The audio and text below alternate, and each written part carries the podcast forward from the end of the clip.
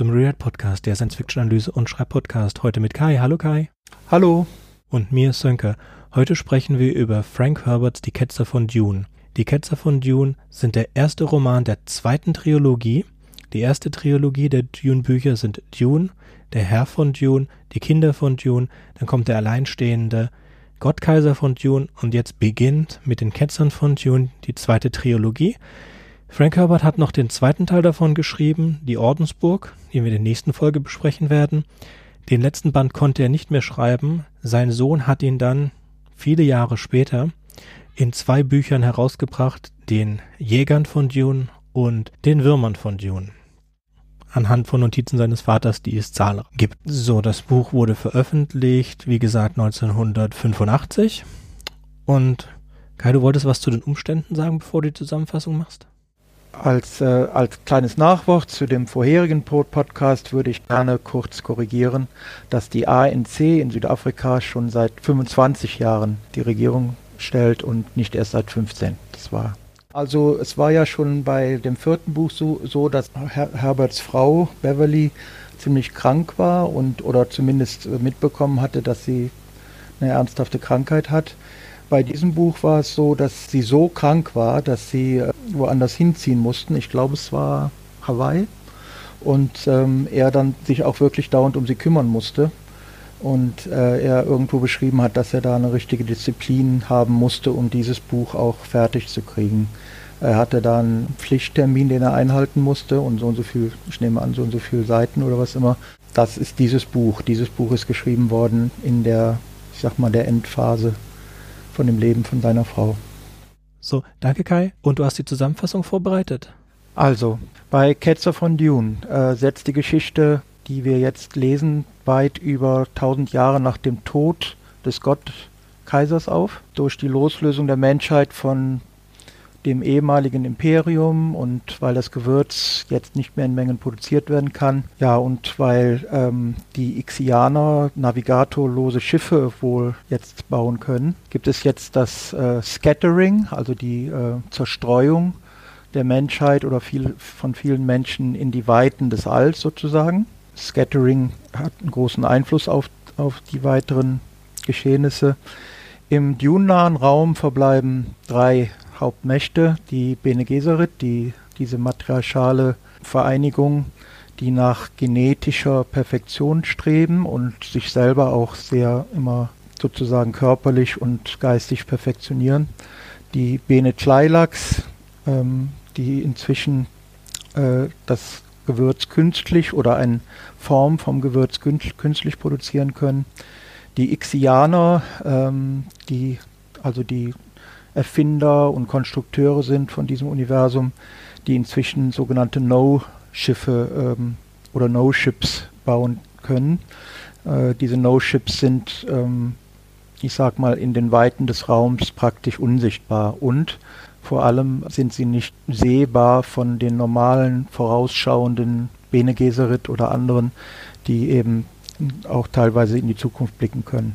Also die sind unsichtbar auf der Ebene und auf technischer Ebene zu einem gewissen Grad. So, und dann kommt eben aus der Ferne, kommen dann wieder Menschen zurück, zurück in den Dune-nahen Raum. Und da kommt eben auch eine vierte Macht heim, kann man sagen. Das sind die in Englisch Honored Maters, also die die geehrten Matres. Hm, vielleicht sollten wir hier kurz sagen, dass du die englische Version gelesen hast und ich habe das deutsche Hörbuch äh, gehört. Übersetzt wird The, Shattering im Deutschen in die Diaspora, also die Ausbreitung der Menschen.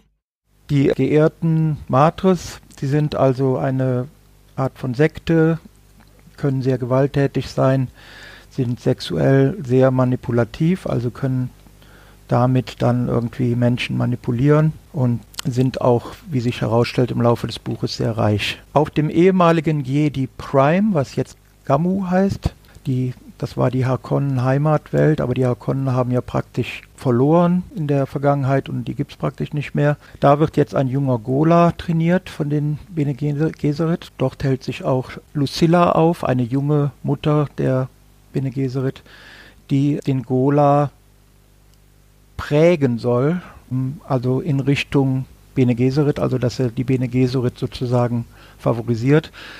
Also mit anderen Worten, sie soll ihn verführen und dann in diese Richtung prägen. Allerdings verdächtigt die Oberin der Bene Gesserit, also die oberste Mutter, Tarasa, den Gola, besondere Fähigkeiten einprogrammiert äh, bekommen zu haben von seinen Erzeugern, also von den Bene Tleilax.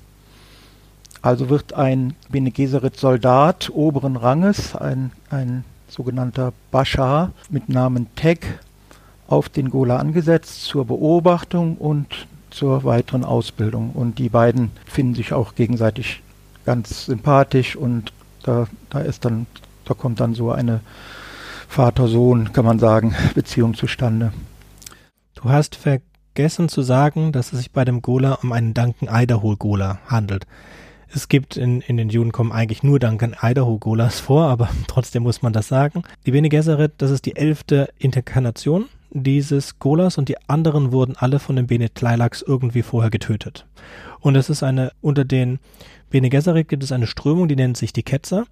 Die, woll, die haben Angst, dass aus dem Gola ein weiterer Quisa Zaderat wird, wie zum Beispiel Paul oder schlimmer noch den Gottkaiser, weil sie haben ja gerade so die 3500 Jahre unter dem Gottkaiser überlebt.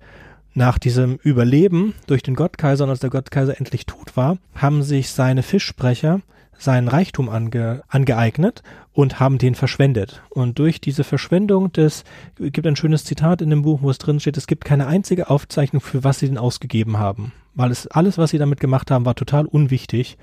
So, und die Fischsprecher haben sich dann auch verteilt. Und die waren dann Bürokraten außer Rand und Band sozusagen.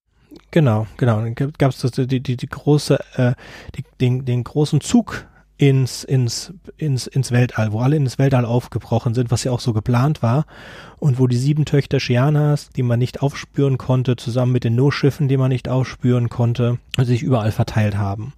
Und es gibt Aufzeichnungen, also wissen wir schon aus dem letzten Teil, Aufzeichnungen aus dem No-Raum des äh, Gottkaisers und auch auf die wird hier wieder Bezug genommen, aber nicht mehr so häufig, sondern vor jedem Kapitel wird Bezug genommen auf etwas aus dem Bene Gesserit Archiv.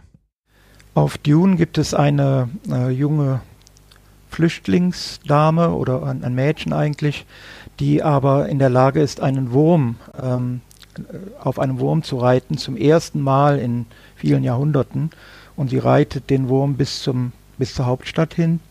Ähm, alle Würmer auf äh, dem Planeten sind jetzt inzwischen Nachfahren von den ähm, Sandforellen, die sozusagen aus dem Körper vom Gott Kaiser sozusagen kamen, als er starb. Ähm, daraufhin schickt äh, diese Oberin Taraza ihre Freundin, die Mutter Odrade, die wie übrigens der Tek, also dieser, dieser Offizier, ähm, eine direkte Verwandte oder Nachfahre ist von Siona nach Dune. Und später stellt sich heraus, dass diese, diese Mutter Odrade die Tochter ist von Tek. Dazu müssen wir noch sagen, dass Odrade und Terrasa auch genetisch sehr ähnlich sind. Das heißt, es sind alles drei Atreides. Nur das Terrasa ist eine ältere Version. Okay, dann äh, Tarasa und Tech äh, erleben einen Kidnap-Versuch, ähm, verehrten Matris, auf einem Gildenschiff. Vielleicht irgendwie auch sind auch Ixianer involviert, das über Gamu äh, auf sie wartet, wo, sie eine wo es eine Einladung gab. Aber Tech ist darauf vorbereitet ähm, rettet praktisch alle und sie die schaffen es zurück auf den Planeten.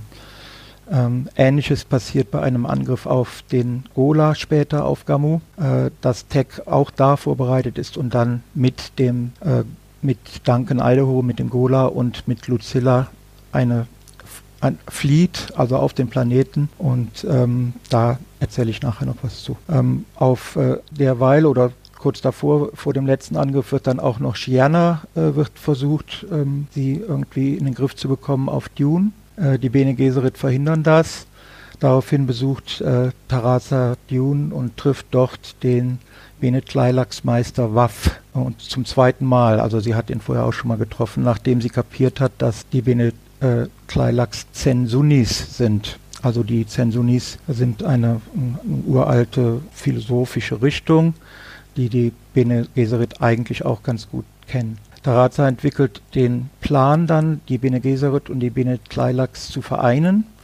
damit die Bene Gesserit unter anderem lernen, äh, das Gewürz zu produzieren, weil das Problem ist ja, dass das Gewürz, dass es nicht viel davon gibt. Urudrade und äh, Waff reiten dann auf Dune mit Shiana auf einem Wurm zu einem geheimen Ort, wo ähm, nach, einigem, nach einigen äh, ähm, Entdeckungsschritten eine Nachricht vom Gottkaiser finden, die, die ist praktisch direkt an die Bene Gesserit äh, gerichtet. Odrade macht danach dann noch einen Deal mit den Bene Tleilax, äh, der noch weiter geht als, als das, was Tarasa eigentlich geplant hatte. Also eine, eine Zusammenarbeit anbietend. Ähm, so in der Zwischenzeit haben, hatten äh, Tech und Idaho und Lucilla einen No-Globus gefunden. Also ein, man kann sich vorstellen, das ist wie ein großes rundes Haus, aber verdeckt eben und versteckt, das eben auch ein, diese No-Eigenschaft hat, wodurch ähm, es nicht entdeckbar ist mit Instrumenten oder mit irgendwelchen Leuten, die die Zukunft vorausschauen können. Ähm, dann äh, äh, kriegen sie irgendwie, nachdem sie da länger sind und es auch Training dort gibt und auch eine Situation, wo Lucilla jetzt eigentlich äh, denkt, okay, sie möchte jetzt die Prägung angehen, aber dann Tech ihr zuvorkommt oder sagen wir mal Duncan Idaho ihr letztendlich zuvorkommt und das verhindert. Dazu müsste man ganz kurz sagen, dass wir wissen ja seit den Kindern von Dune, dass man, beziehungsweise schon zum Ende des Herren von Dune, dass man Golas erwecken kann, dass es also die Möglichkeit gibt, Golas ihre ursprüngliche Erinnerung wiederzugeben, indem man sie in eine Schocksituation bringt. Das hatten wir da zum ersten Mal gesehen. Und das Ziel der Bene Gesserit ist, wir prägen Duncan als jungen Mann, als 14-Jährigen, so dass er abhängig ist von uns, dann erwecken wir seine Erinnerungen und dann haben wir einen vollen Duncan Idaho hier. Und ähnliche machen die, ähm, die Gärten Matre mit allen möglichen Leuten. Noch das äh, ganz am Anfang, also die, die von, von Kai beschriebene Situation ist so vollkommen korrekt. Die geehrten Matres kommen zurück in dieses sowieso nicht existierende Gleichgewicht. Die Ixianer und die Reste der Fischredner sind aus dem Spiel, die haben sich miteinander verbündet und sind unwichtig geworden über die Vergangenheit. Die ähm, Bene Tleilax und die Bene Gesserit sind die letzten großen Mächte. Auf Dune gibt es noch die Priesterschaft des zerlegten Gottes, die, äh, die Würmer anbeten, die das äh, Gewürzmonopol auf Dune haben, beziehungsweise Oligopol, weil ja die Bene Tleilax es auch herstellen können, irgendwie das Gewürz. Das ist die Situation, die geehrten, die äh, Bene Gesserit ist immer noch unklar, was die eigentlich wollen, außer zu überleben.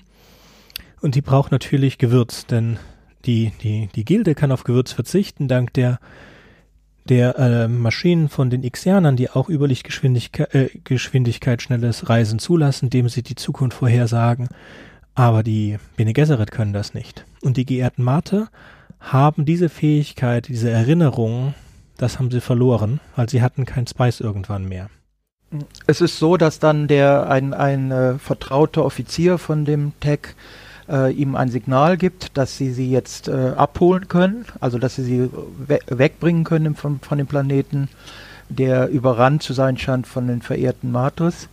Und äh, als sie dann den No-Globus verlassen, äh, geht aber etwas schief und sie werden dann doch angegriffen und werden dann auseinandergesprengt ähm, und sind dann praktisch alle auf der Flucht. Ähm, der, der Tech kommt auf Umwegen kommt er dann auf Umwegen in die, Zent in die dortige Zentrale der verehrten Mart. Äh, da komme ich gleich nochmal darauf zurück. Lucilla auch auf der Flucht und hat sich als, äh, als verehrte Matre verkleidet und sie ist mit diesem Vertrauten vom Tech zusammen unterwegs und findet die, den Gola dann überwunden durch eine verehrte Matris Akolytin Morbella in einem angeblich ähm, sicheren Haus, Safe House von dem Bene Gesserit vor. Ähm, was sie natürlich auch überrascht, dass dieses Haus bereits übernommen wurde von den verehrten Matris. Aber sie, Lucilla, überwindet dann wiederum Mobella, also diese Akolytin, und die glaubt dann wiederum, weil sie ja so angezogen ist, dass Lucilla eine wirkliche verehrte Matre sei und ist ihr dann sozusagen untergeben. Und kurz danach versucht Morbella, also so habe ich das verstanden, Lucilla zu imponieren, indem sie nun ihr zeigt, wie sie den Gola, also Duncan Idaho, prägen kann. Also es gibt dann eine sehr äh, deutliche sexuelle Szene und ähm, äh, dann, äh, dann kommt aber praktisch äh, eigentliche, wie soll man sagen, diese Umkehr, diese Gola-Umkehr, Duncan Idaho äh, kommt dann zustande, nämlich dann, dann kommen auf zur gleichen Zeit auch seine besonderen Fähigkeiten heraus, dass er jetzt sie prägen kann, Murbella, also er dreht praktisch den Spieß um. Das ist, da ist sie natürlich auch ganz baff, wendet sich dann an Lucilla, aber Lucilla sagt, das heißt jetzt nicht, dass er jetzt umgebracht werden muss oder so. Und dann gibt es ein großes Finale am Ende. Ähm, ach so, man sollte noch sagen, äh, Tech war also in dieser Zentrale drin und hat dann auch eine sehr hohe, äh, verehrte Mart, äh, Matre kennengelernt und mit ihr gesprochen. Man merkt deutlich, dass diese verehrten Matres sehr, sehr überheblich sind und nicht viel von normalen Menschen halten. Und er entscheidet sich, ähm, äh, er ist da auch äh, in so einem Moment, wo er dann irgendwie so, so eine Art, sagt man, besonderen Moment erlebt, wo er auf einmal große Fähigkeiten auch entwickelt. Er war übrigens auch von einer Mutter, seine Mutter war auch eine Bene Gesserit, die sich ähm, gegen die Regeln, als seine Mutter ihm zu äh, verste verstehen gegeben hat und ihn aufgezogen hat sogar. Also das sind alles, das sind alles Sachen, die die Bene Gesserit eigentlich nicht machen sollen.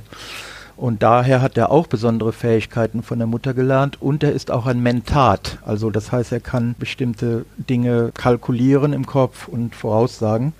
Und diese beiden Sachen zusammen mit dieser, diesen neuen Fähigkeiten führen dazu, dass er sich aus dieser Situation in diesem Ries befreien kann, indem er einfach alle, äh, wie so ein, Wir ein Wirbelwind, alle mit, äh, mit irgendwelchen besonderen Fähigkeiten umbringt und sich ganz, ganz schnell bewegen kann. Also er ist danach so eine Art Supersoldat. Ja, in, in dem großen Finale merkt man als Leser sehr gut ausgestatteten, verehrten Matris Dune an und äh, machen Tabula Rasa. Also sie, ich weiß nicht, ob sie einen Wurm irgendwie äh, äh, bekommen wollten, aber jedenfalls das Ende vom Lied ist, dass sie dann alles, also praktisch den Planeten komplett ab, abbrennen. Dabei stirbt auch die Oberin Taraza. Ähm, Tech kommt aber rechtzeitig, nachdem er sich befreit hatte, mit Lucilla und äh, Mobella und dem Duncan Idaho, die er dann äh, da aufgegabelt hat, vorbei, um Odrade und Wurm in ein Schiff stecken zu können und abzutransportieren, während er, noch immer der Supersoldat, ähm, der übrigens auch jetzt No-Schiffe sehen kann, das gehört auch zu seinen neuen tollen Fähigkeiten, bis zum Ende bleibt und die letzte Verteidigung äh, vornimmt und dann mit Dune untergeht. Er hat eine doppelte Vision, das heißt, er sieht zwei Visionen von der Zukunft und wenn die beide übereinstimmen, dann er weiß halt, dass das stimmt. Das ist so ähnlich wie ein Minority Report, in dem du drei Weissagende hast, und wenn die Weissagungen zusammen äh, sind, dann, beziehungsweise wenn es einen Majority Report gibt, zwei oder drei haben dieselbe Weissagung, ist das wohl so. Und er sieht das auch von Minute zu Minute voraus. Also er kann zum Beispiel erkennen, wenn ein Mensch in ein Zimmer reinkommt, wo er sitzt, ob dieser Mensch sich als äh, Gefahr entwickeln wird oder nicht. Und er hat dann diese Flash-Fähigkeiten und genau wie bei Flash ist dann sein Metabolismus unheimlich hoch und er muss dann ganz viel essen und so weiter. Und ähm, war irgendwie schon klar, dass man diese Figur, die du eigentlich am liebsten hast von allen, weil sie die geradlinigste ist und die ehrlichste, die lässt man dann sterben, weil du hast so einen Superman erschaffen, wo du nicht weißt, wie du weiter mit dem umgehen sollst in weiteren Büchern. So, wir haben hier zwei Organisationen, die Bene Tleilax und die Bene Gesserit, die beide nach Vollendung streben in der Genetik. Also generell in Verbesserung, nach, nach, nach, nach Perfektion streben und sie machen es beide über Genetik. Und die ähm, Bene Lilacs finden den Weg, den die Bene Gesserit gehen, nicht gut und die andersherum finden die Bene Gesserit den Weg, den die Bene Lilacs gehen, äh, nicht in Ordnung. Und die Bene Gesserit haben ihren Plan, wie sie Leute miteinander kreuzen, während die Bene Lilacs das ganz brutal in ihren Tanks machen. Und die Bene Lilacs sind auch, äh, werden jetzt geoutet so ein bisschen in diesem Buch als, wie soll man sagen, religiöse Fundamentalisten so ein bisschen. Also sie, sie sind bereit, über Leichen zu gehen, um ihre, was weiß ich, idealistische oder religiöse Mission hm, zu schaffen. Genau. Und wessen Schuld ist das? Das ist die Schuld der Bene Gesserit, die auch da die äh, Missionara Protectiva ins Spiel gebracht haben, die auch dort schon die Benet Lilacs geprägt hat, bevor die Benet Lilacs überhaupt davon bewusst wurden. Also deren Glaube ist ebenfalls durch die Bene Gesserit ge ge ge geprägt, wie das auch vorher mit den Fremen war. Die Fremen und die Benet Lailak sind beide Sensuni-Wanderer. Der Sensuni ist eine Mischung aus den existierenden Religionen des Zen-Buddhismus, was in Japan gelebt wird, und der Sunni, das ist äh, einer der beiden Hauptrichtungen des Islams. Das führt dann halt zu diesen komischen, diesen komischen philosophischen Gesprächen, die wir auch schon in Büchern davor hatten. Äh, wenn wir jetzt gucken, also es läuft für die Bene Lilacs nicht so gut. Ich finde jetzt beide nicht besonders sympathisch, beide Gruppen nicht. Ich finde weder die Bene Gesserit, fand ich noch nie als eine sympathische Gruppe, und auch die äh, Bene Lilacs waren nicht großartig sympathisch. Die Bene Lilacs hatten den Auftrag bekommen, den, das Genom des Duncan, äh, des, des Duncan Idaho Golas anzupassen an die zukünftigen Fähigkeiten. Also wir wissen, dass die geehrten Mütter und auch die geehrten Matres sind beide viel stärker und schneller als normale Menschen durch ihr langes Zuchtprogramm. So dass der alte Duncan Idaho im Gottkaiser ja auch keine Chance hatte gegen die Fischredner. Das sind alles ja hochgezüchtete Menschen. Ja, mit viel schnelleren Reaktionen und so weiter. Deswegen musste er auf, äh, musste das, das, das, der, der Code aufgeholt werden und die Bene Lilacs haben, und das ist das Geheimnis, haben diese Verführungskraft, mit auf den die, ähm, äh, die geehrten Matre im Scattering ihre ganze Macht basieren. Also sie basieren ihre Macht auf, auf me mehrere Dinge, einmal auf dem Geld, das sie haben. Das Geld haben sie durch Erpressung, dadurch, dass sie Leute sexuell von ihnen abhängig machen. Und dadurch bauen sie auch eine große Armee auf. Und diese Fähigkeiten haben sie den Bene Lilacs gezeigt, oder dem Bene Lilacs wurde diese Fähigkeit gezeigt und sie haben diese Fähigkeit kopiert und haben sie in den Duncan Idaho Cola eingebaut. Ähm, also die Bene Gesserit ähm, sind natürlich nicht die nettesten, das gerade im ersten Buch, im ersten Dune-Buch werden sie nicht so dargestellt. Jessica wird als eine Rebellin so ein bisschen äh, dargestellt, die also menschlicher ist und die eben auch sich erlaubt, Fürst da zu lieben, also den Vater von Paul. Aber ähm, letztendlich ist er jetzt in, in dem fünften Buch, ist ja, sind, ist ja, sind ja keine Guten mehr übrig irgendwie. Also ich denke, dass äh, Frank Herbert jetzt schon versucht, die Bene Gesserit allgemein als die Guten darzustellen. Äh, beziehungsweise er hat dann eben einige Figuren aus den Bene Gesserit hervorgehoben und adelt die dann so ein bisschen als Gute indem er sagt, die sind eben direkte Abkömmlinge von den Atreides. Atreides. Und ich denke schon, dass äh, in diesem Buch und in diesem dieser letzten Trilogie ähm, die Bene Gesserit als die, sage ich mal, die, die, die, die bessere Seite dargestellt wird. Ähm, es gibt ja auch später im Buch gibt es ja auch eine, eine Warnung eine vom, vom Gottkaiser an die Bene Gesserit, wo ähm, wo er sie praktisch warnt. Also nichts hält ewig. Ne? Also ihr müsst euch auch damit abfangen, dass abfinden, dass äh, auch ihr eventuell irgendwann mal nicht mehr da seid. Also dann gehen wir zurück zu Shiana. Shiana ist ja dadurch, dass sie auf erst einmal hat sie das Verbotene getan, auf einen Wurm zu reiten. So ist sie ja in die Hauptstadt gekommen.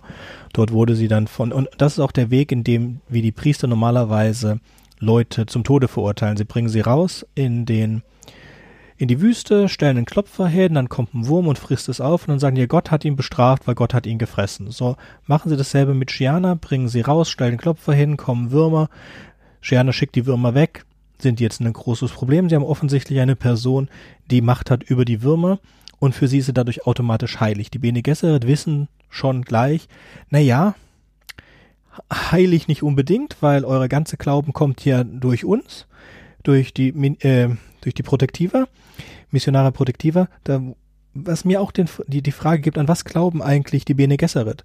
Diese internen Gespräche vor allen Dingen von ähm, Teresa, Mutter Teresa, Mutter Oberin, das, die, die bekommt man schon mit.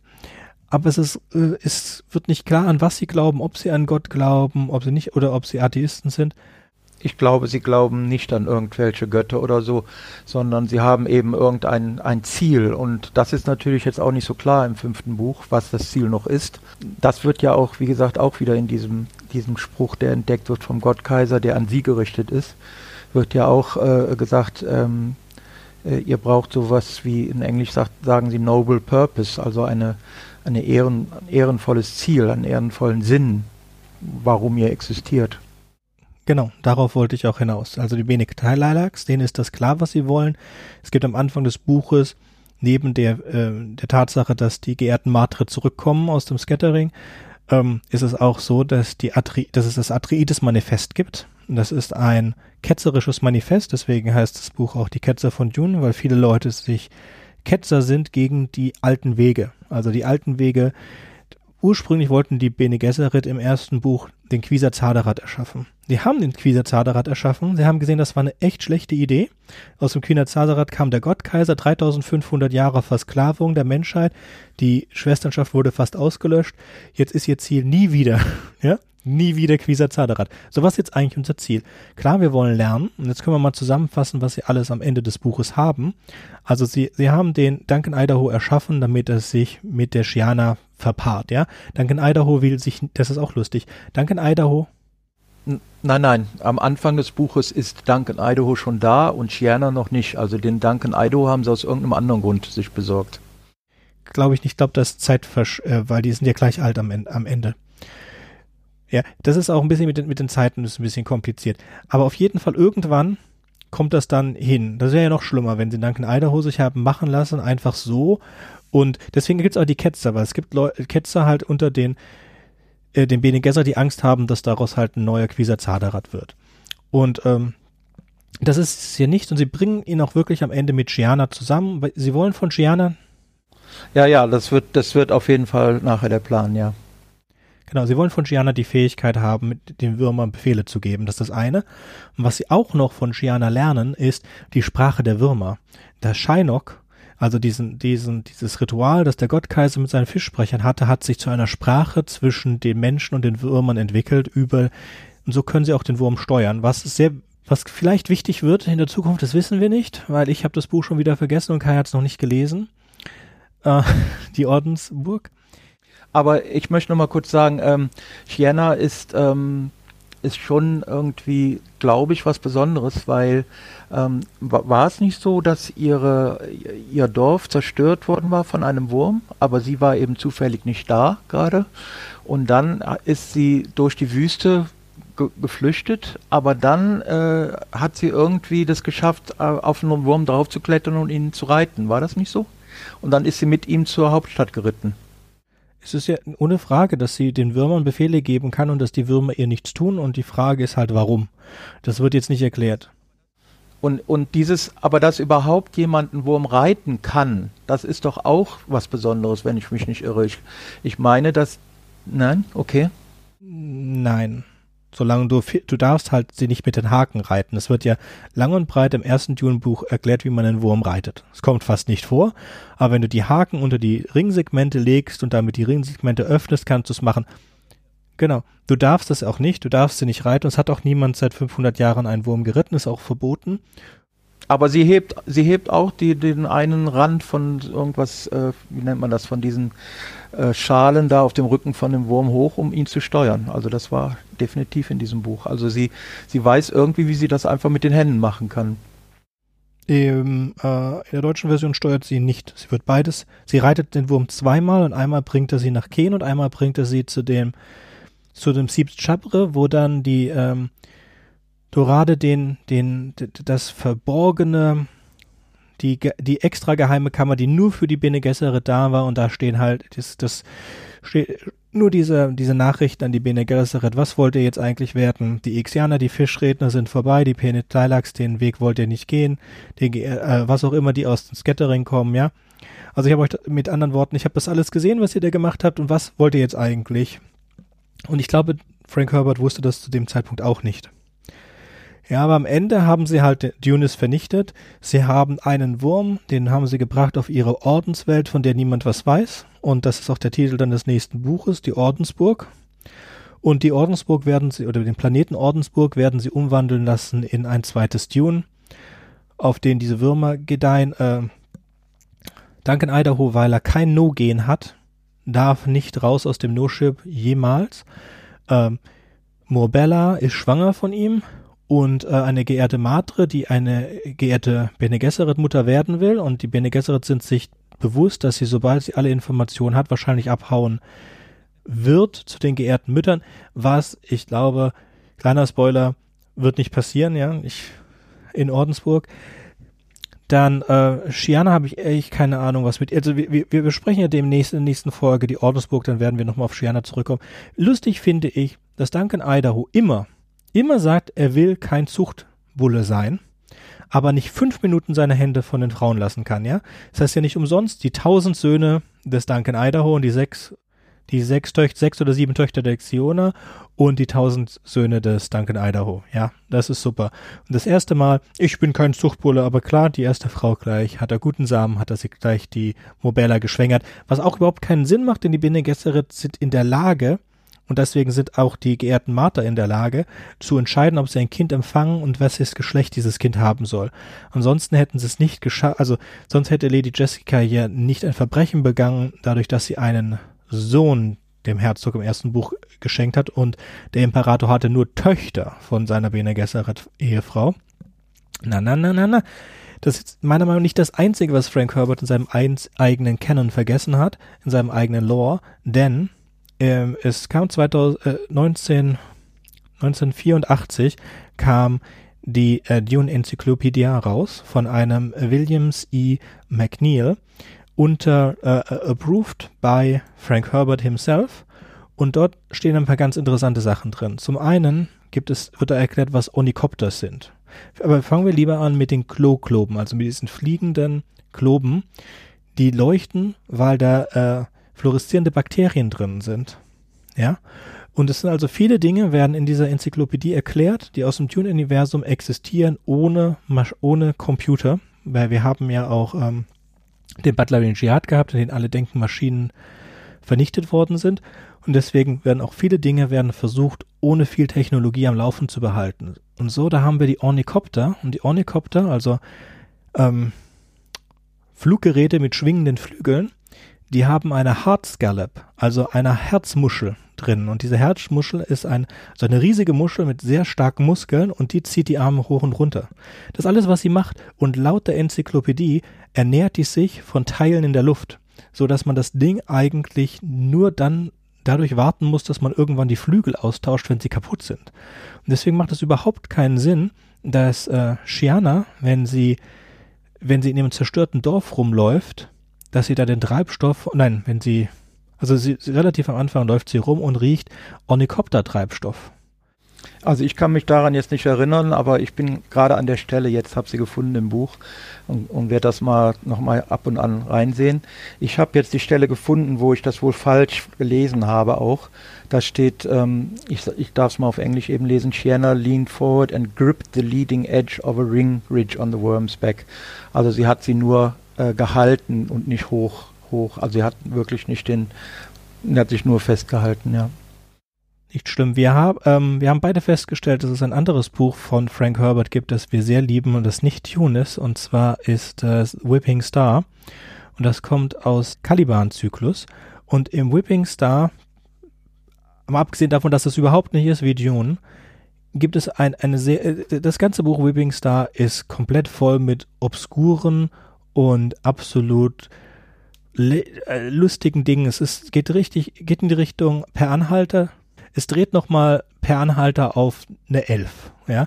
Also unser Haupt, unser Hauptprotagonist ist ein Saboteur extraordinär, ja, weil das Büro für Sabotage ist so das Haupt, ähm, das Hauptbüro, das die Menschheit so am Laufen hält, was auch relativ lustig ist. Wichtig oder warum ich das jetzt sage, das Buch ist von 1970 und in diesem Buch von 1970 kommen Stuhlhunde vor. Also Hunde, die sich kaum bewegen und sich anschmiegen, ist also das, das Schönste, was es gibt. Jetzt ist komischerweise kommt in Ketzern von Dune zum ersten Mal nach fünf Büchern kommen Stuhlhunde vor und auch nur eigentlich dafür, dass Miles Tex, der Bashar, sich da nicht reinsetzen will. Das ist der ganze Grund, warum die in dem Buch vorkommen. Also ich finde, im fünften Buch kommt, äh, äh, hat sich ähm, Herbert entschieden, einige seiner ähm, seines Spektrums von vielen alten Gadgets und Sachen, die er sich ausgedacht hat aus anderen Büchern, hier und da einzufügen, wie ein richtiger Science-Fiction-Roman. Man muss ja auch immer sehen, dass Dune ähm, äh, und die, die vorherigen Bücher sich an einigen Stellen stark zurückhalten, was äh, bestimmte Science-Fiction-Standardelemente angeht, zum Beispiel Außerirdische Ne?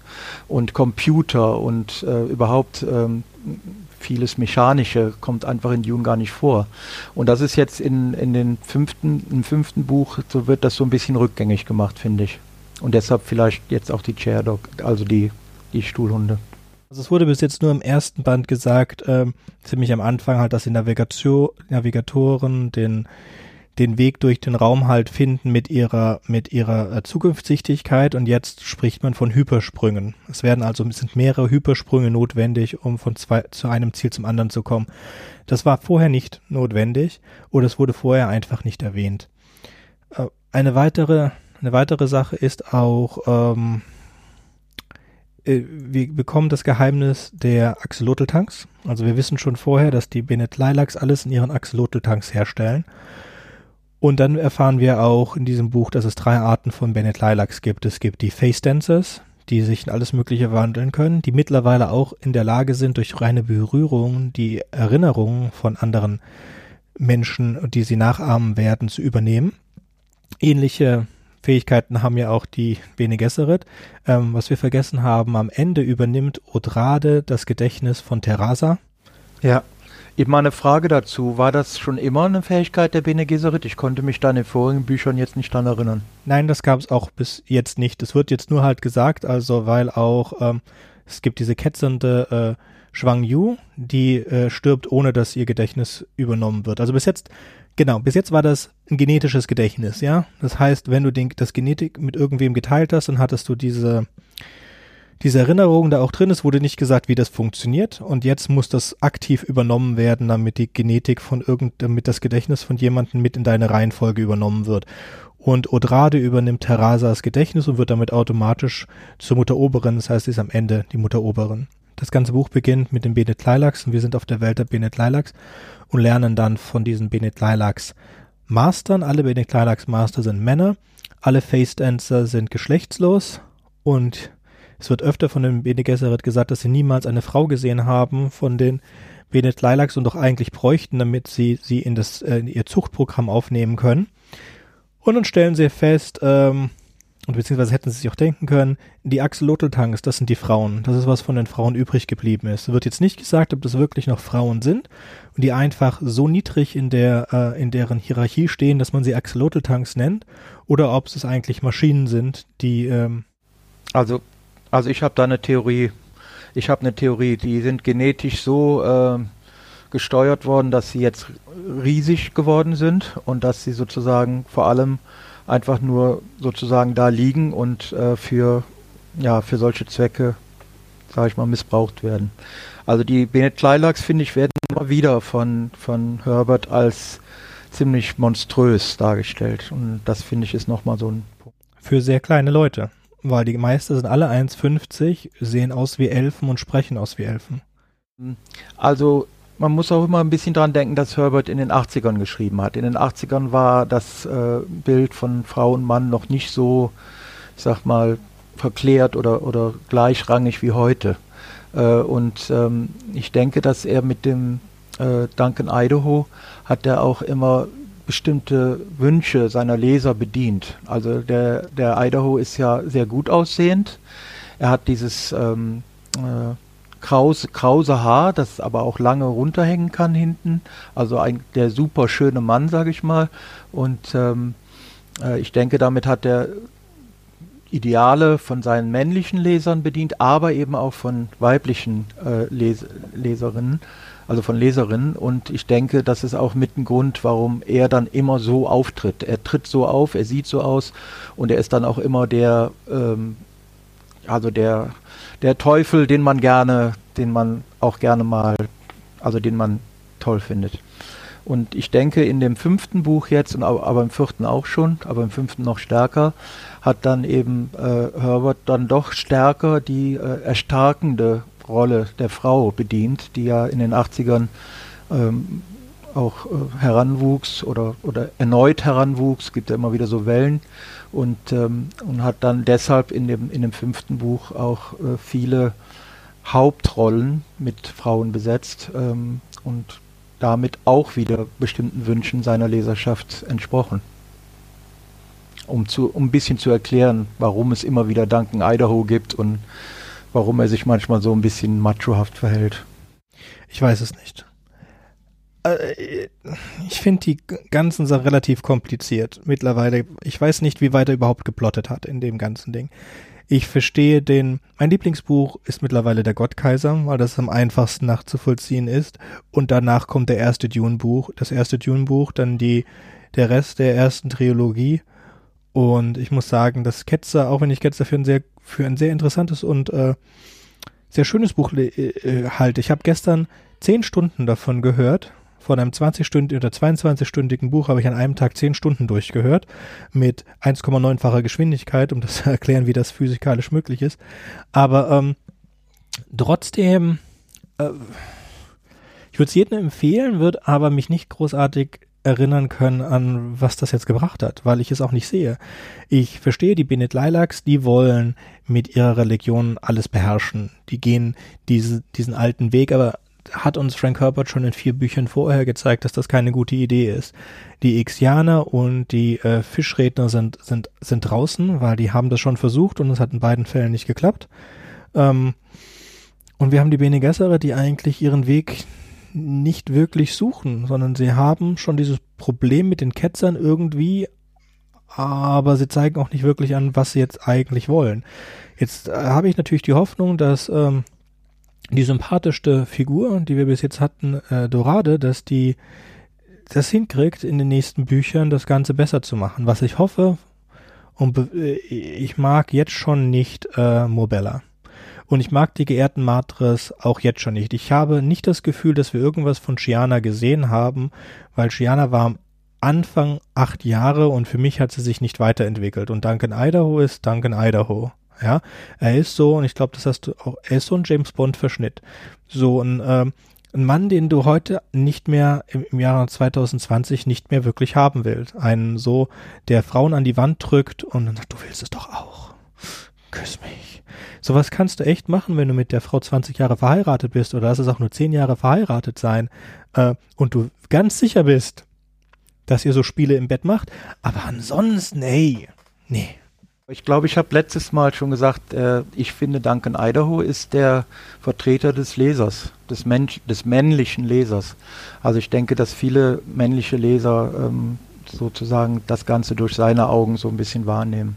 Ähm, also um nochmal kurz auf das eine einzugehen, was du gesagt hast, warum wurde dieses Buch geschrieben und warum wurden weitere Bücher überhaupt geschrieben von Herbert? Ähm, ich denke, es war ein, ein Fandienst. Also heutzutage sagt man ja, ja, das Warum gibt es die neue Serie Picard im, im, im, im Streaming? Ja, weil die Fans dann bedient werden. Und das war eine Frage, die ich echt gestellt habe, äh, woanders in einem Forum. Und äh, dann war das die Antwort. Ähm, und ich denke, das ist ähm, hier so ähnlich. Dazu kommt natürlich, dass er verpflichtet war, das Buch zu schreiben. Er hatte da irgendeinen Vertrag unterschrieben. Und man darf nicht vergessen, dieses Buch war im Jahr seines Herauskommens das 13 bestverkaufende Hardcover-Buch in den USA. Jetzt, jetzt ganz generell als Schriftsteller. Ich sehe schon, dass da drei, drei, drei Geschichten sind. Also wir haben diese erste Trilogie, die hatten wir ganz deutlich erklärt, was sie eigentlich zeigt, diese Gefahr des, des charismatischen Führers. Das haben wir da mehrfach durchexerziert. Dann haben wir den Gottkaiser, der die Menschheit auf diesen goldenen Pfad bringen will und wo der große MacGuffin dieser goldene Pfad ist, der uns dann nicht ganz true MacGuffin, er wird uns am Ende erklärt, aber er läuft dann noch irgendwie aus. Ja, wie gesagt, das ist super gut geschrieben. Jetzt haben wir mit den Ketzern und da ich niemals die Brian Bücher gelesen habe, kenne ich nur noch die Ordensburg und dann fehlt mir ja das Schluss. Ähm, ich kenne auch nicht den übergeordneten Pfad hier und ich kann ihn auch noch nicht aus dem ersten Buch erkennen, was jetzt auch nicht großartig dramatisch ist ich finde es all, an, an sich ist es alles nachvollziehbar, es zieht einen wirklich rein, es bleibt nur bei mir nicht so diese eine Idee, mit der ich es beschreiben könnte, übrig. ähm, ja, und wir hatten ja in, im Vorgespräch auch schon mal ähm, angesprochen, ähm, er, er, er wandert so ein bisschen im Stil hin und her in diesem Buch, noch stärker als im vierten Buch, ähm, im Sinne von, ähm, bei fast jeder äh, philosophischen äh, bei jedem philosophischen Gedanken, der kommt, kommt dann, oder bei jeder, bei jeder Handlung, die kommt, oder bei irgendeinem Dialog, kommt immer eine Reihe von Fragen, drei oder vier Fragen. Was könnte das jetzt bedeuten? Könnte das in die Richtung gehen? Könnte das in die Richtung gehen? Also ich finde, er hat ehrlich gesagt im Stil, im Schreibstil ein bisschen nachgelassen in diesem Buch. Ähm, er macht hier, äh, er führt hier einfach den Leser ziemlich. Also das, was man ja eigentlich als schlechten Stil sieht im Sinne von Show, Don't Tell. Und ähm, äh, er, er, sagt hier praktisch dem Leser, wie er das verstehen soll und, und welche Fragen er stellen soll. Also ich denke, ähm, das ist auch so ein bisschen Zeichen dafür, dass er hier auch so ein bisschen selber äh, ein Thema oder ein Plot am Suchen war. Mhm. Also wir hatten ja beim letzten Mal sehr viele äh, Zitate rausgeschrieben und dieses Mal kein einziges. Also es ist ja nicht nur, hatten wir vorher nicht so besprochen, aber ich hatte nichts jetzt unbedingt, was ich rausschreiben wollte. Mir ist aufgefallen, das nochmal zurück, die Bene Gesserit sagen am Ende, die Bene Kleidax können von ihnen alles haben, ihre Zuchtbücher, aber sie werden niemals als Axolotl-Tanks fungieren. Was für mich schon sagt, dass die Axolotl-Tanks schon irgendwie noch Frauen sind. Ja, es geht jetzt, es gibt jetzt nichts Detaillierteres dazu. Dann Shiana bezeichnet ähm, den zerlegten Gott, also den zerlegten Gott, finde ich ein wunderschönes Wortbild. Auch wenn es jetzt ist, hört sich nur sehr gut an, weil es sonst eigentlich nichts mehr aussagt hier. Früher nannten sie die Würmer immer Shai Halut und jetzt kommt es, dass die, die, das einfache Volk und auch Shiana nennt ihn die Würmer Shaitan. Und Shaitan ist das arabische Wort für Teufel. Und äh, es wird auch ein anderes arabisches Wort ähm, verwendet. Am Anfang, also es sind mehrere, aber eins ist mir aufgefallen, sie sagt zu den, zu den ähm, äh, Priestern, wenn sie am Anfang auf sie zukommen, sie seien alle Haram. Und äh, Haram ist äh, sowas wie unberührbar. Haram-Sachen darf man nicht essen, Haram-Sachen darf man nicht machen und so weiter. Also es ist schön, das äh, ist einiges davon drin.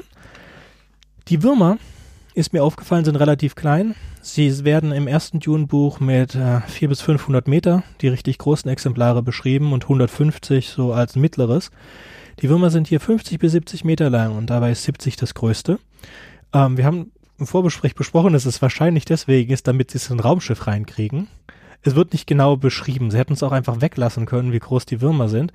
Es wird aber nicht gesagt halt, dass das jetzt das normale neue Größe der Würmer ist. Also es kann auch sein, dass, weil die Würmer jetzt nur 1500 Jahre oder so alt sein können, weil es ist 1500 Jahre seit dem Tod des Gottkaisers, vielleicht werden Würmer viel älter.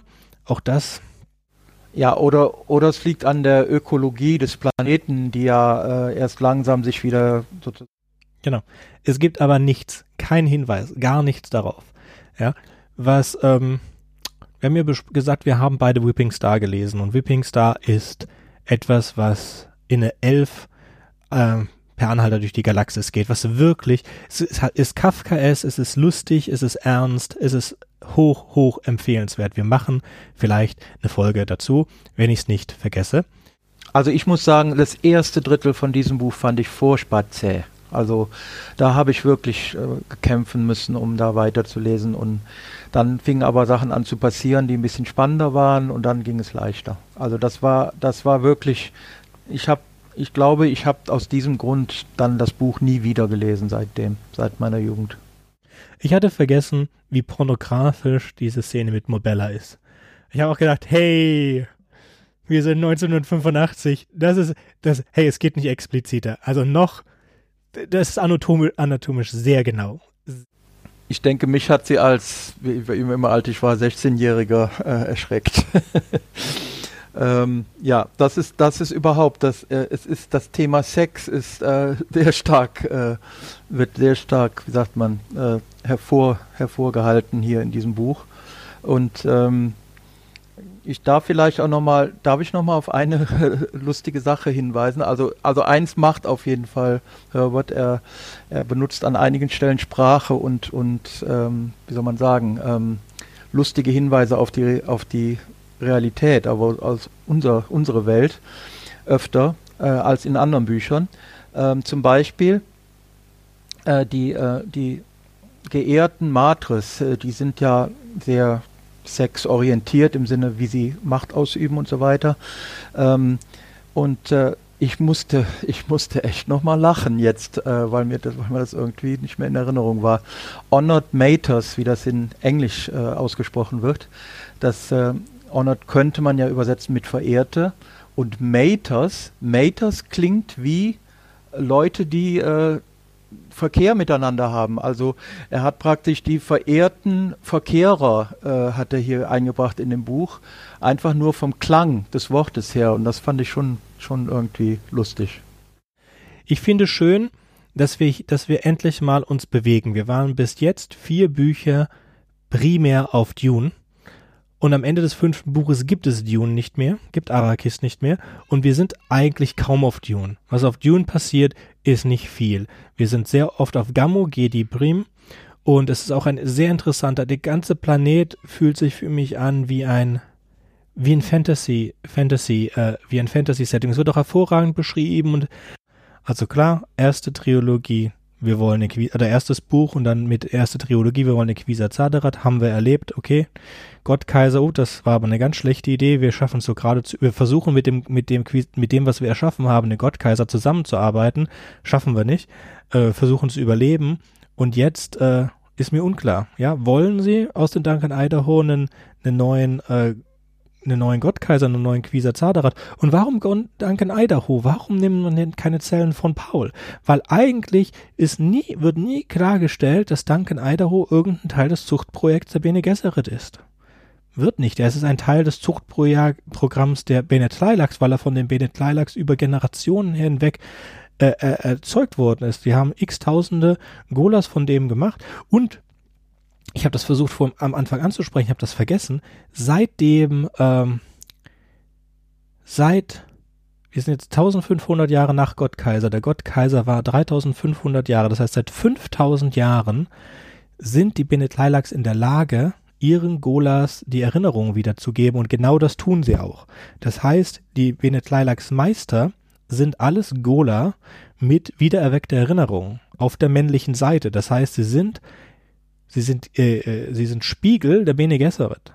Die Bene Gesserit machen dasselbe auf der weiblichen Seite und die Bene Gesserit haben zusätzlich noch ihre Kampfkunst entwickelt, wo die Bene Lilacs ihre Face Dancer entwickelt haben und ihre, ihre Chamäleon-Menschen und ihre Chamäleon-Menschen, das äh, ist denen nicht aufgefallen und das finde ich auch äh, nicht glaubwürdig, weil wir haben jetzt wirklich einen 5000 Jahre alten Meister der Meister da und denen ist nicht aufgefallen, dass wenn du eine hundertprozentige Kopie des Gedächtnisses einer Person in einen Gola reinlädst, dass der Gola dann selbstständig wird. Vor allen Dingen nicht, wenn das am Anfang das Problem vor 5000 Jahren mit dem ersten Duncan Idaho, mit dem ersten ähm, Hyde Gola gewesen ist.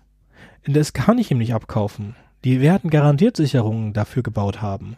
Und das ist so ein loses Ende, da, da hättest du, da hätte echt jemand drüber gucken müssen. Beziehungsweise, selbst wenn der Lektor drüber geguckt hätte, kann es gut sein, dass es dem Lektor nicht aufgefallen ist, aber vielen Fans wird es aufgefallen sein. Das macht keinen Sinn.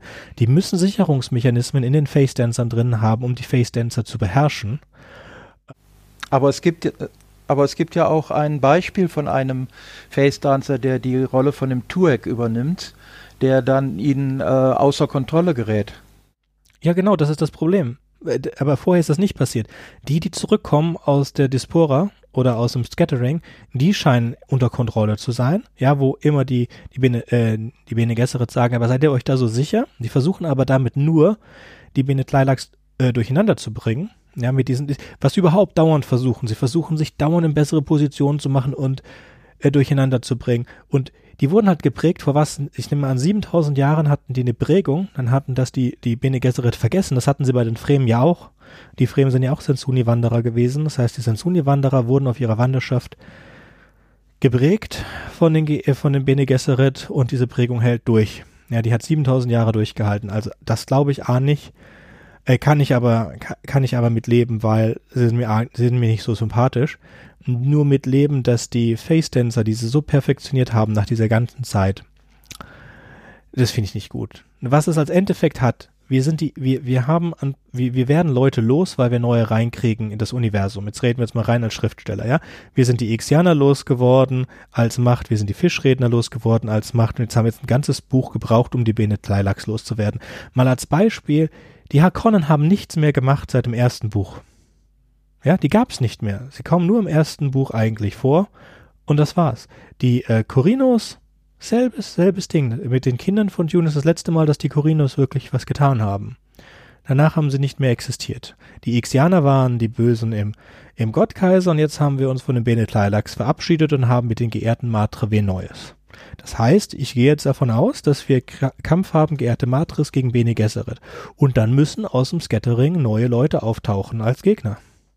Gut, aber die Ixianer sind ja eher so eine, man hat so ein bisschen das Gefühl, man, das sind so Leute, die auf Profit und, und äh, die Freiheit, ihre Erfindungen machen zu dürfen, aus sind und anscheinend nicht auf irgendeine Machtübernahme.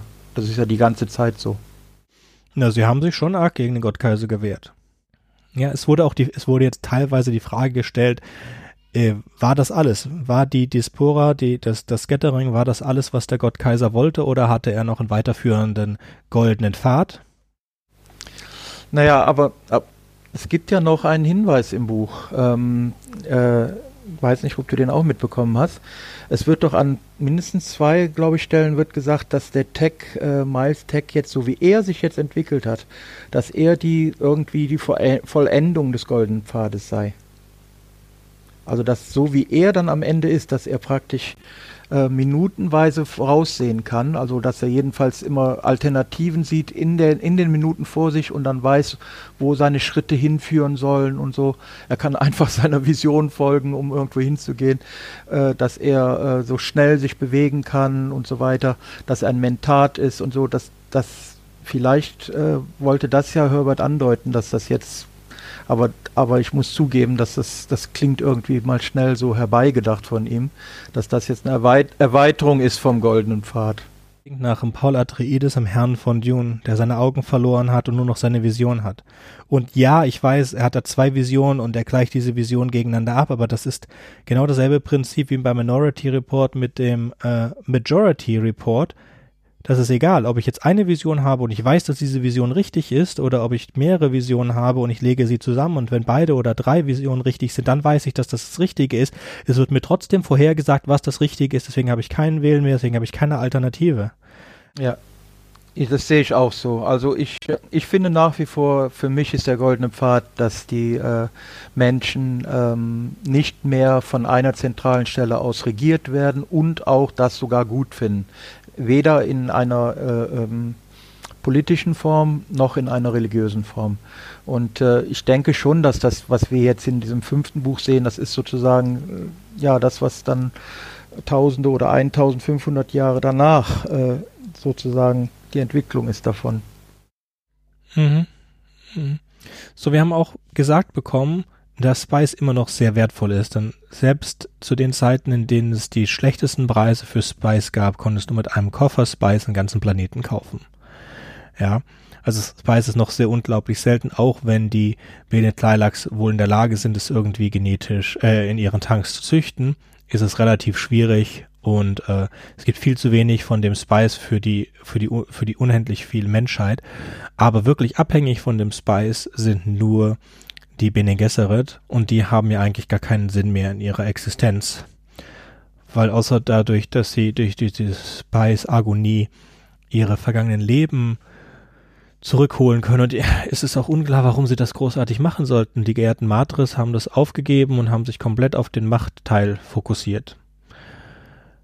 Es wird gesagt, dass es sind die Schwachen sind abgehauen und die Starken sind das ist auch so ein Nebensatz. Die Starken sind im alten Imperium geblieben und die Schwachen oder viele von den Schwachen sind geflohen. Mhm, mh.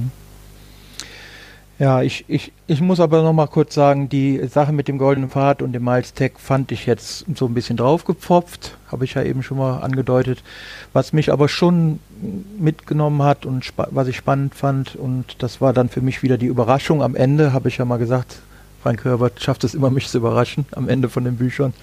Ähm, das war, dass äh, es wohl wirklich die, der Plan der Oberen war, ähm, dass äh, am Ende Dune zerstört werden sollte. Also dass die äh, Sandwürmer außer einem, wo sie dann auch sie selber irgendwie durchblickt hatte, wie man die äh, auf einen anderen Planeten bringen kann und dann dort äh, doch weiter äh, zu ihrem normalen Lebensablauf äh, bringen kann, das war ja bisher nie geschafft worden davor. Ne? Das war, das steht ja, glaube ich, im ersten Buch. Das haben sie nur probiert und nie hinbekommen und deshalb war Dune ja so mächtig weil, als Planet, weil es die einzige Quelle war vom, vom, vom Gewürz.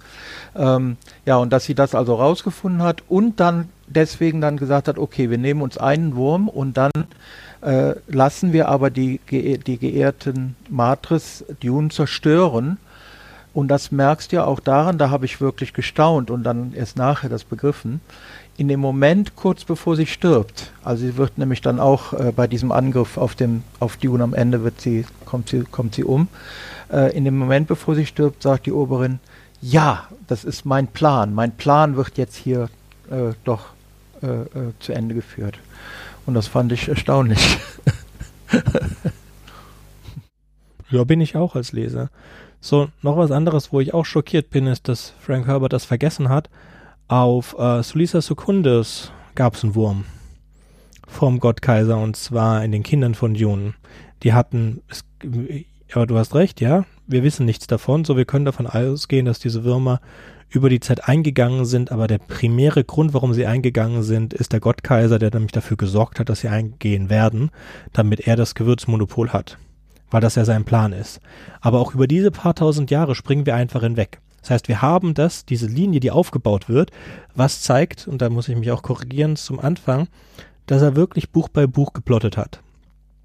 Ja, und nicht die ganze Trilogie geplottet hat. Er hat, das können wir jetzt in der Vergangenheitssicht sehen, ja, du hast das aufgebaut.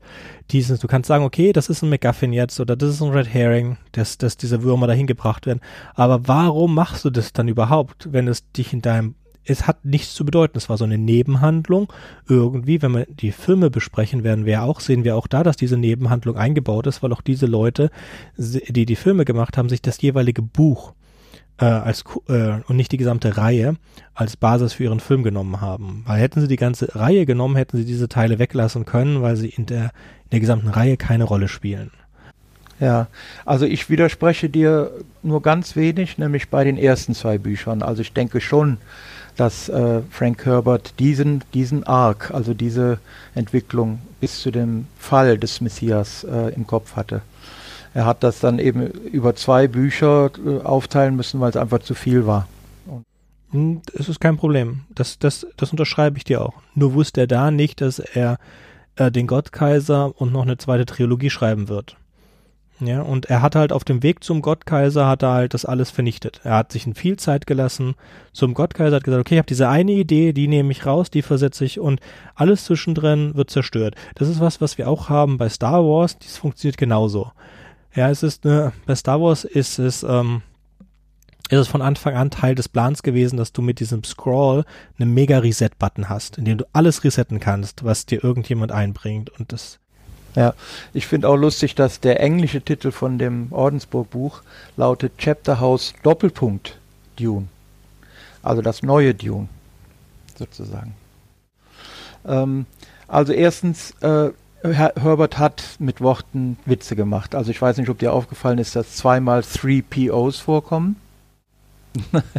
Also da hat er sich auf Star Wars bezogen. Und dann ähm, gibt es ja auch äh, ein Problem, finde ich, ab und an, dass in dem Buch äh, nicht so viel, nicht so gut lektoriert wurde, hat es ja auch schon angedeutet. Ähm, es gibt zum Beispiel so eine, ähm, eine Eigenschaft, die die Benetleilachs Kehl nennen. Die sagen, die, die oder die Personen sind nicht Kehl, glaube ich, oder sind nicht im Kehl, und dann wird Kehl im englischen Buch mal K-H-E-L geschrieben und mal K-E-H-L. Also ich behaupte mal, das ist ein, das ist ein Korrekturlesfehler. Ja, das ist eine Übersetzung natürlich nicht drin und das Kehl ist die Gemeinschaft auf der Heimatwelt. Okay.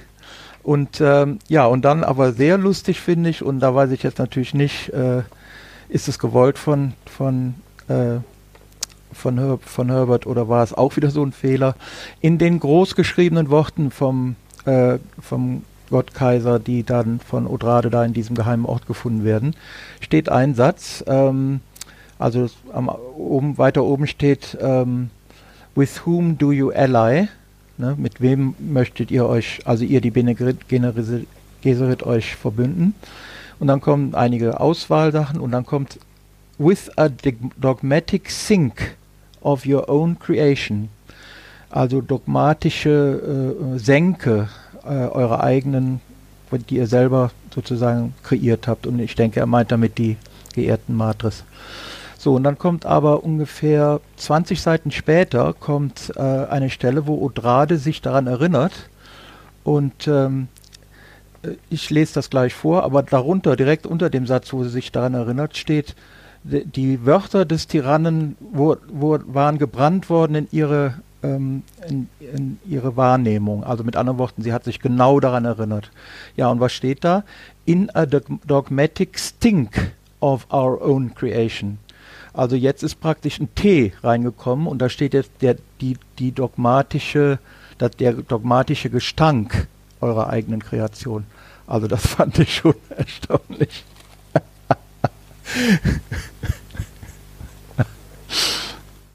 Ich weiß nicht, ich, ich glaube, es war das erste und an das zweite erinnere ich mich, aber ich habe auch, wie gesagt, zehn Stunden an einem Tag gestern gehört und dann kann das sein, dass ich es mir leicht über, überhört habe. So, jetzt haben wir aber gut drüber gesprochen. Ich dachte nicht, dass wir so viel dazu zu sagen haben. Mir gefällt das Buch sehr gut, aber halt nicht wegen der Story, sondern was er da schreibt. Wir haben diesen, diesen Canon, dieses ganzen Aufbau von vorher und es ist eine wunderschöne Geschichte mit so vielen interessanten Figuren, so vielen interessanten Orten und so weiter. Ähm, und es ist, es zieht einen rein und es ist einfach dann ein, ein, ein, ein, ein, ein, ein Gefühlsrausch und ein Leserausch dadurch zu gehen, aber es ist nicht das philosophische Highlight, dass Bücher wie Dune oder Der Gottkaiser sind. Nee, es ist irgendwie, es wandert so ein bisschen herum. Also ich würde äh, Zuhörern, die erwägen, das Buch zu lesen, empfehlen, haltet durch äh, im ersten Drittel. Ab dem zweiten und dann besonders im dritten Drittel wird es äh, äh, spannender. Und ich bin, möchte ich schon deutlich sagen, ich bin der Meinung, das Buch hätte locker, ich weiß nicht, ein, halb so lang sein können. Also da war einfach ein bisschen zu viel Text und äh, die Gedanken der Leute, was kann ich jetzt tun, hin und her. Also ich denke, die meisten Leser müssen nicht so geführt werden und da hätte man, denke ich, schon ein bisschen reduzieren können. Es sind auch viele tote Storylines drin. Ja, es ist mit diesem, diesem Miles-Tag als Figur hättest du nicht gebraucht. Du hättest es anders machen können. Du hättest viele Figuren ineinander zusammenschieben können, um die, die, die, wie gesagt, es liest sich oder hört sich hervorragend, es zieht einen einfach rein, aber am Ende muss man sagen, da ist keine eigentliche Story dahinter. Beziehungsweise die eigentliche Story ist extrem dünn oder extrem schlecht. Ja, weil die Bene Gesserit, denen war am Anfang nicht klar oder nicht all, ich glaube nicht immer Teresa war klar, dass sie am Ende die Wurmsprache erlernen, den Wurm haben und so weiter. Es wird das am, es wird nirgendswo gesagt, dass das ihr Ziel ist. Weil es wird überhaupt nicht gesagt, was ihr Ziel ist. Sie haben kein, sie haben kein Ziel.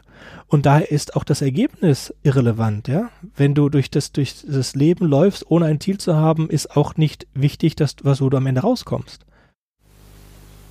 Aber das ist ein bisschen ja auch Herberts Art zu schreiben. Ne? Also er, er, er, er versteckt dann oft die wahren äh, Ziele und so weiter und am Ende kommt es erst heraus. Und das war eben in diesem Buch ein kleines bisschen zu lang gezogen. Ich möchte allerdings positiv noch sagen, war schon erstaunlicherweise interessiert an dem, was jetzt den Figuren weiter passiert, also was Odrade weiter passiert und so weiter. Und deshalb hatte ich schon Spaß, jetzt das nächste Buch anzufangen zu lesen.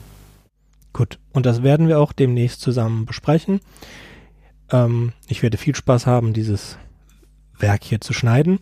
Damit wollen wir uns auch verabschieden für heute. Bis zum nächsten Mal. Tschüss. Ciao.